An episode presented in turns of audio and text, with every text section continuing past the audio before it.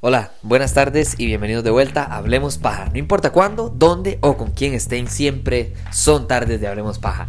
Hoy volvemos a su programación semanal del episodio número 5 de la serie de Marvel de ¿Qué pasaría si? What if? En este episodio, ¿qué pasaría si la película de Ant-Man y The Wasp se tratara de zombies en vez de familia? Básicamente, ¿qué pasaría si zombies? este episodio absolutamente loco basado en eh, Marvel Zombies, ¿verdad? La serie escrita por Robert Kirkman, que es el escritor también, por cierto, de The Walking Dead. Por cierto, si no se han leído los cómics de, de, Robert Kirkman de Marvel Zombies, que es una serie de hecho bastante pequeña, no es tan grande, no es tan así, de esas series de no sé, 73 cómics. A mí me parece genial, me parece, bueno, ahora súper contextual, ¿verdad? Pero bueno, este episodio me gusta porque es similar a los cómics, eh, lo que utiliza es que el, el virus de los zombies viene de otro universo. Básicamente viene de, en este caso, de el, universo Quantum, ¿verdad? O de la dimensión Quantum de eh, Ant-Man y Wasp, ¿verdad? La película que justo antecede Infinity War y ahí es donde entramos. Entramos a Infinity War, entramos con, con Doctor Banner, entramos cuando Banner lo, a Hulk lo acaba de destruir en una pelea de Thanos.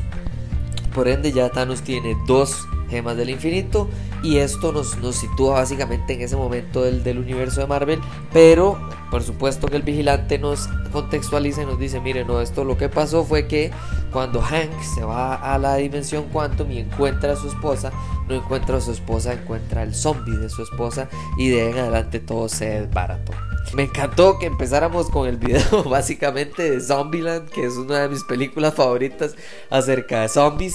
Eh, de Spider-Man, básicamente Spider-Man hace un video ahí de como, como el de como el de como el de Homecoming, ¿verdad? Cuando él está grabando, cuando va a Alemania a pelear contra, contra Capitán América, ¿verdad? En, Civil War. Eh, es un video muy similar, es un video que nos otra vez nos, nos sitúa en la felicidad incomprensible de, Spider-Man y me gusta que tomen el momento en este episodio también de un poco de, desarrollar a Spider-Man y entender un poco detrás de la idea de por qué Spider-Man es tan feliz, por qué chistes todo el tiempo, por qué, ¿verdad? Eso va más allá y en este episodio me gusta que por lo menos se tomaron un, par de minutos para explicarnos eso. Luego de esto me gusta que, bueno, vamos a ver, el, equipo es, es un equipo súper extravagante. Donde está Kurt, por supuesto que es el genio del Baba Yaga de, Ant-Man y The Wasp. Eh, está Spider-Man, está Okoye, está eh, Sharon Carter, o bueno, como la conocemos ahora, el Power Broker, ¿verdad? está Bucky, está Hulk, está Happy Hogan, está Hope, eh, está Visión, está también la cabeza de Scott. y está la pantera negra y la capa de eh, Doctor Strange. Creo que si hay algo que disfruté en, esta, en, esta, en este episodio es no solo la creatividad de, bueno, sí, estamos en un mundo, hay muchos zombies, hay que encontrar la cura. Eso es muy básico, ¿verdad? Eso es muy por encimita. Lo que me gusta es que este virus es diferente en que los zombies no son brutos. No es al nivel de el, cómic donde los, donde los zombies uno puede escuchar, bueno, leer sus pensamientos, eh, entender básicamente las conversaciones que están teniendo. Por cierto, uno de los personajes más graciosos del cómic es Spider-Man, porque la pierna le está guindando de un hilo, jaja, ¿entienden el chiste? De un hilo, jaja. O sea, la dinámica del cómic no es tanto así en el episodio porque ellos no son tanto de hablar y tener conversaciones y tener chistes, pero sí mantienen mucho de su conciencia, ¿verdad? Están muy conscientes y siguen teniendo control total sobre su, el uso de sus poderes y demás. Visto así básicamente cuando vamos a ver a Wanda escapar de, su cárcel, entre comillas, a donde la tiene visión, casi que alimentándola para tratar de revivirla de una manera eh, loca, eh, crítica y, destructiva, similar a WandaVision de Wanda eh, sin querer o queriendo. Bueno, cada quien puede tomar su decisión. Atrapa dentro de este, este pueblo a un montón de personas en su cerebro. en este caso es un poquito más destructor, ¿verdad? Es agarrar personas para alimentar a Wanda, pero bueno. es, complicado.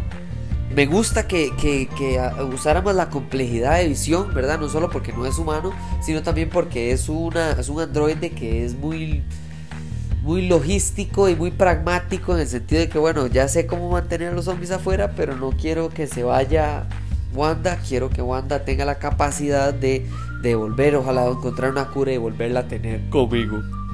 Clichés se mantienen, ¿verdad? No solo la de los zombies, la de que, bueno, los zombies, ¿verdad? Eh, no son zombies lentos, eh, son zombies decentemente inteligentes, pero claramente todo se va para el carajo cuando, cuando básicamente que los superhéroes se convierten en zombies.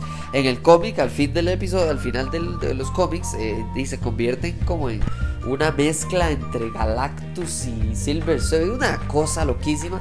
Y lo que me gusta es que en este, este episodio termina un poquito menos hacia la destrucción total, como lo sería, no sé, el episodio Doctor Strange. Pero por lo menos si llega a el, ¿verdad? Al, cliffhanger, al momento de suspenso final donde vemos a Thanos con 6, no, perdón, con 5 de, de las 6 gemas del infinito y solo le falta claramente que la de la mente. Claramente que la de la mente, wow. y entonces me gusta porque se trata entonces de llegar a Wakanda, ¿verdad? Wakanda siendo uno de, las, de, las, de los lugares de todo el mundo donde sí puede haber una, una protección de los zombies y es casi que un santuario, como lo menciona Okoye, eh, y como sale en los cómics también. Creo que las similitudes son de una manera muy útiles y creo que aquí estamos entrando y ahora sí me encantó tener a, Spider-Man como líder, a, Okoye y a, y a, Bucky como casi que sacrificados, pero en especial es ver eh, la, mente y el psique del hombre araña, ¿verdad? Cómo es un niño, un joven que siempre está feliz, que siempre trata de usar chistes y usar felicidad y usar comedia para atacar estos momentos serios, tristes o pesados. Y lo dice a través de, por primera vez, por cierto, dice completo, dice Uncle Ben. No dice alguien más, no, no, el tío Ben. El tío Ben finalmente está en canon de Marvel. ¡Ah! Como costó, ¿verdad, señores? Pero bueno, lo que me gustó es que finalmente lo habló. Me gustó la, idea de Hope Van Dyne de, de, hablar y escarbar un poquito en la superficie de por qué Spider-Man es como es. E incluso tener un momento muy sentido y muy sentimental de decirle: Peter, sonría por mí, sea feliz por mí, ¿verdad? Yo me se está sacrificando en este momento, pero por lo menos ella tiene el momento de, de heart to heart, ¿verdad? Con el hombre araña. Más allá de eso, también me gustó que no me esperaba eh, nuevamente tener una despedida de Chadwick Boseman. No solo porque participó en el episodio, sino porque dice la frase que tanto me gusta de, la película de Civil War, ¿verdad? Que es que en mi cultura la muerte no es el final, es más un momento de eh, cambiar eh, o bajarse del vagón, ¿verdad? Es un momento de cambiar y dar un relevo hacia adelante eh, hacia las generaciones que sí. Me encanta porque claramente él está en ese momento eh, complicado, difícil, donde hay poco esperanza. Eh, y aún así se mantiene siendo el mismo Chadwick Boseman, el mismo eh, T'Challa que todos conocemos y que claramente era sumamente necesario en este episodio lleno de, tristeza y de, de zombies y demás. Al final al final del episodio creo que hay que tomar en cuenta de que nos están cortando en momentos específicos. Creo que se viene más cada vez una conectividad entre todos estos episodios o por lo menos entre algunos de ellos. Entonces vamos a ver qué es lo que nos espera. Yo disfruté muchísimo este episodio. Díganme ustedes si es el, número uno de, todos los episodios que hemos visto hasta el momento. Si es el 1, el 5, el 4, el 3. Ustedes me dicen en qué posición lo ponen. Eh, ya saben, me escriben en redes sociales. Hablemos Paja CR en Instagram, Twitter, Facebook, todo lado. Muchísimas gracias por escuchar este episodio, por compartirlo. Ojalá les haya gustado hasta el momento la serie. Creo que se viene un final bastante interesante, muy inesperado. Pero vamos a ver qué es lo que viene. Gracias eh, de nuevo, código CRPaja en smoothmyballs.com para recibir un 15% de descuento y apoyar el podcast y nos hablamos la próxima semana y en el próximo episodio. Muchas gracias y chao.